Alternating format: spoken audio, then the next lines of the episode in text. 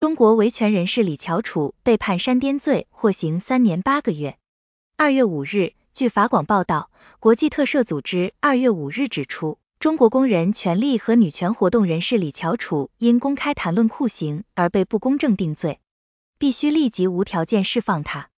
中国维权网二月五日消息，中国维权人士李乔楚被控煽动颠覆国家政权罪案，昨天宣判，李乔楚被判刑三年八个月。剥夺政治权利两年。李乔楚现被羁押在山东临沂市看守所，如果折抵已被拘押近三年的时间，李乔楚应该在今年八月三日出狱。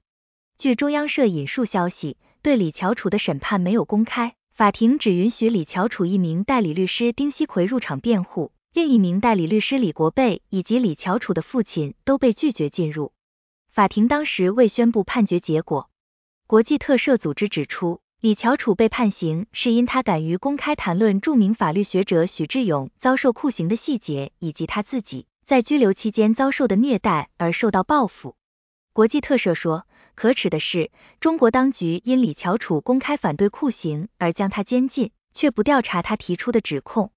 国际特赦组织说，现在必须确保李乔楚在监狱中不再受到进一步的虐待。国际特赦组织中国部主任莎拉布鲁克斯说。李乔楚仅仅因为行使言论自由权利而被判入狱，必须立即无条件释放他。时刻新闻播报。